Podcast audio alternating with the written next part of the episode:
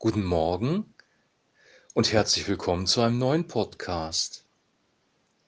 Wir lesen heute aus Johannes Kapitel 8, die Verse 31 bis 47.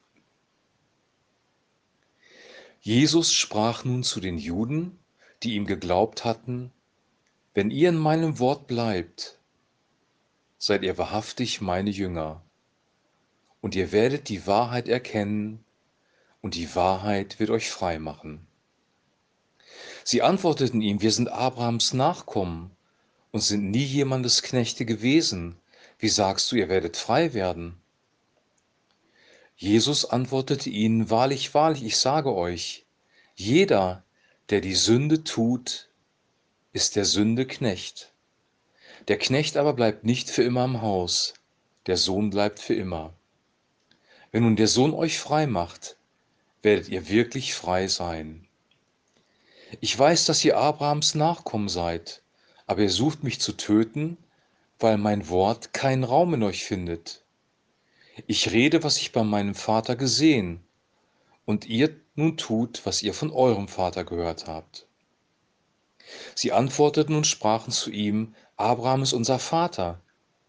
Jesus spricht zu ihnen, wenn ihr Abrahams Kinder wärt, würdet ihr die Werke Abrahams tun.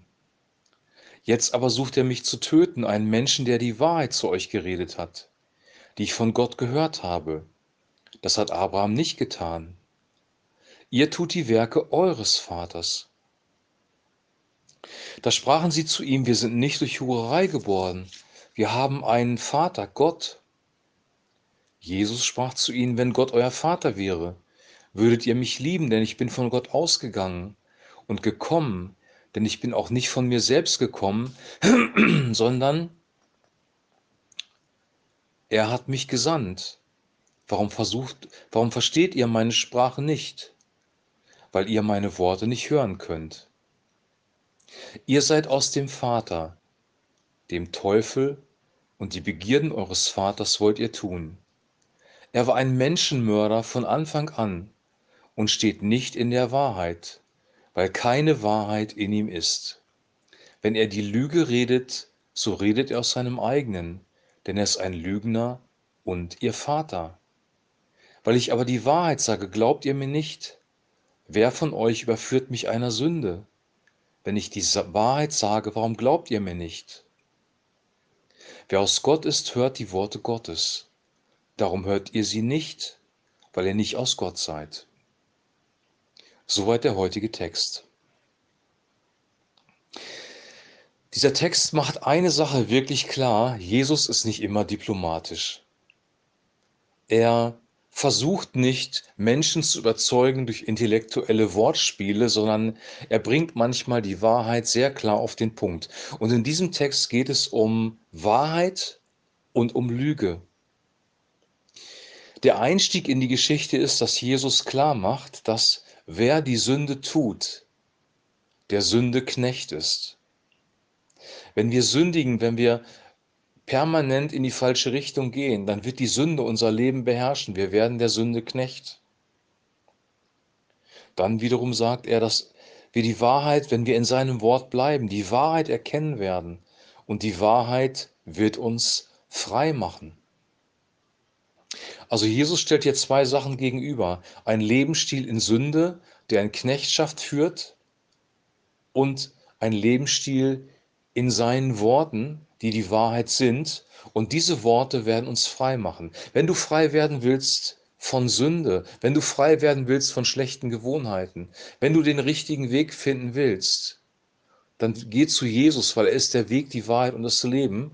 Und sein Wort ist wirklich die Wahrheit. Und wenn wir sein Wort annehmen, wenn wir sein Wort glauben, dann sind wir in der Wahrheit und dann sind wir Gottes Kinder. Die andere Seite der Medaille ist das, was er in diesen Menschen, die mit ihm sprechen, verortet. Nämlich, dass sie nicht in der Wahrheit sind dass sie seine Worte ablehnen und damit Gott selber ablehnen. Und dann wird er noch drastischer und macht diesen Menschen klar, ihr habt tatsächlich einen Vater.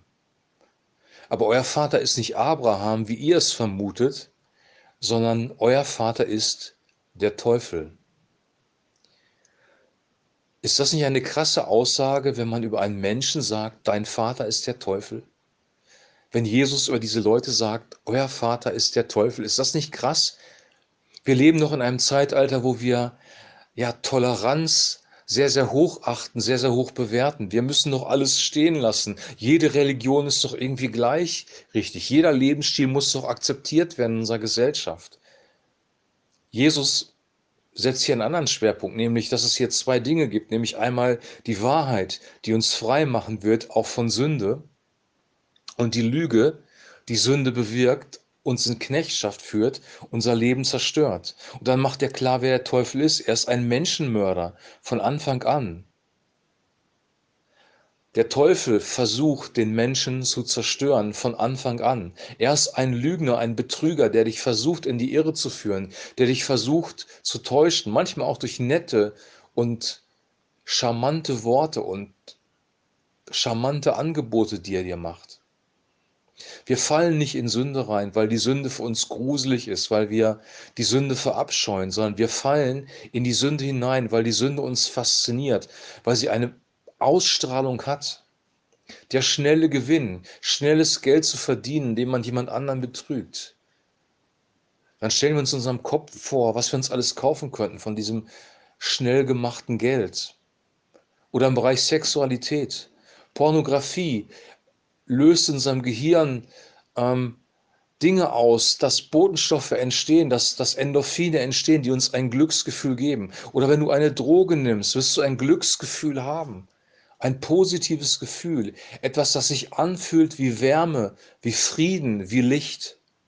Aber am Ende des Tages sind all diese Dinge extrem zerstörerisch, weil der Teufel der Menschenmörder von Anfang an ist. Und er ist ein Lügner und er ist voll von Lüge und redet aus sich selbst, aus seiner Lüge heraus. Der Teufel ist ein intelligentes Wesen ein gefallener Engel, ein finsterer Engel, von Gott geschaffen. Er ist keiner mit Hörnern und einem Pferdefuß, der nach Schwefel und Feuer stinkt, sondern er ist ein intelligentes, geistliches Wesen. Und er kann in seiner vollen Bosheit auftreten. Das erkennen wir in der Regel sofort. Wenn Menschen verfolgt werden, gequält werden in Konzentrationslagern, wird jeder Mensch unterschreiben, das ist böse, das ist vom Teufel, das ist finster, was da passiert. Die Nazis haben sich bewusst mit okkulten Mächten verbunden, um Macht zu bekommen und ein zerstörerisches Werk auszuführen. Das waren bewusste Entscheidungen. Aber der Teufel kommt auch als Engel des Lichts, er kommt auch in einer verführerischen Art und Weise, mit netten, freundlichen Angeboten. Aber seine Absicht ist immer noch, den Menschen zu ermorden, ihn zu zerstören. Und Jesus sagt über diese Leute, dieser Teufel ist euer Vater. Gott, der Vater auf der einen Seite, der Teufel als Vater auf der anderen Seite. Was macht ein Vater aus? Heute vielleicht nicht mehr so sehr, aber damals in der orientalischen Welt, in der Jesus gelebt hat. Der Vater hatte Autorität, der Vater hat Weisung gegeben, der Vater hat versorgt, an dem Vater hat man sich orientiert, der Vater war das Vorbild, dem Vater ist man nachgeeifert. Den Vater ist man mit Respekt und Ehre begegnet. Wir denken immer nur an den lieben Vater, den lieben Gott im Himmel mit dem weißen Bart, der uns gute Dinge gibt. Aber der Vater war eine Respektsperson, er war ein Patriarch im positiven Sinne, weil er ein gutes Vorbild war. Natürlich kann es auch mal ein schlechtes Vorbild geben und der Vater kann den Teufel selber als Vater haben, aber davon reden wir nicht. Wir reden von einem guten Vater. Gott ist ein guter Vater. Jesus bezeichnet Gott als Vater und trotzdem regiert er unser Leben. Er ist derjenige, der uns Weisung gibt. Er ist auch der König der Könige und der Herr aller Herren. Ein Vater übt Autorität aus. Und die Frage ist, wessen Autorität unterstellt sich der Mensch? Gottes Autorität? Nehmen wir das, was Jesus gesagt hat, ernst, seine Worte? Glauben wir daran? Versuchen wir, diese Worte von Jesus Christus in unserem Herzen zu bewahren und umzusetzen in unserem Leben, weil sie Leben bringen. Wir werden im Leben sein und diese Worte werden uns letzten Endes von der Finsternis freimachen oder von der Sünde. Oder gehorchen wir dem Teufel? Folgen wir ihm nach? Leben wir in seinen Wegen? Leben wir das, was diese Gesellschaft lebt, weil das ist Finster, sagt Paulus im Epheserbrief Kapitel 2. Der Geist dieser Welt, der den Ungläubigen den Sinn verblendet hat. Was leben wir in unserem Leben aus? Wer ist unser König? Nach wessen Weisung leben wir? Das ist eine ganz entscheidende Frage. Wer ist unser eigentlicher Vater? Jesus möchte, dass wir ihm nachfolgen. Wir sollen Jünger werden, Nachfolger werden, weil seine Worte Leben sind. Er ist der Weg, die Wahrheit und das Leben. Seine Worte bringen Leben, seine Worte bringen positive Veränderung. Aber wir dürfen nicht ignorieren, dass es diese finstere Seite gibt. Wir dürfen nicht nur von Gnade sprechen. Es gibt auch eine finstere Seite, eine finstere Macht, die versucht, das Leben des Menschen zu zerstören. Und darauf müssen wir hinweisen. Und in diesem Sinne ist Jesus Christus nicht tolerant. Er ist nicht tolerant mit Drogenkonsum. Er würde nicht sagen, ja, wenn du damit umgehen kannst, kannst du das tun, weil er weiß, Drogen zerstören den Menschen. Er ist nicht tolerant mit Ehebruch, weil er weiß, dort wird ein Mensch zerstört, dort wird eine Familie zerstört, dort leiden Kinder. Jesus ist nicht tolerant. Er nennt Sünde glasklar beim Namen und er fordert uns auf, umzukehren. Wir haben gestern über die Frau gesprochen, die Ehebrecherin, die Jesus mit Barmherzigkeit und Liebe angenommen hat. Er hat sie nicht gesteinigt, er hat sie nicht verurteilt, aber er hat ihr auf den Weg gegeben. Sündige hinfort nicht mehr. Einem Kranken hat er gesagt, sündige hinfort nicht mehr, damit ihr nicht Schlimmeres widerfahre. Es gibt Licht und es gibt Finsternis. Die Frage ist wirklich, ob wir diese Wahrheiten auch realisieren wollen oder ob uns es nur darum geht, ein entspanntes, gechilltes christliches Leben zu leben, wo wir nett miteinander umgehen und freundlich, aber in Wirklichkeit leben können, was wir wollen. Du darfst so sein, wie du bist. Du darfst so bleiben, wie du bist. Gott lässt dich erstmal so kommen, wie du bist, aber er möchte nicht, dass du bleibst, wie du bist, weil das, was in deinem Leben drin ist, dich teilweise kaputt macht und das möchte er nicht. Er möchte, dass es dir gut geht und er möchte dich segnen. Das ist seine Absicht.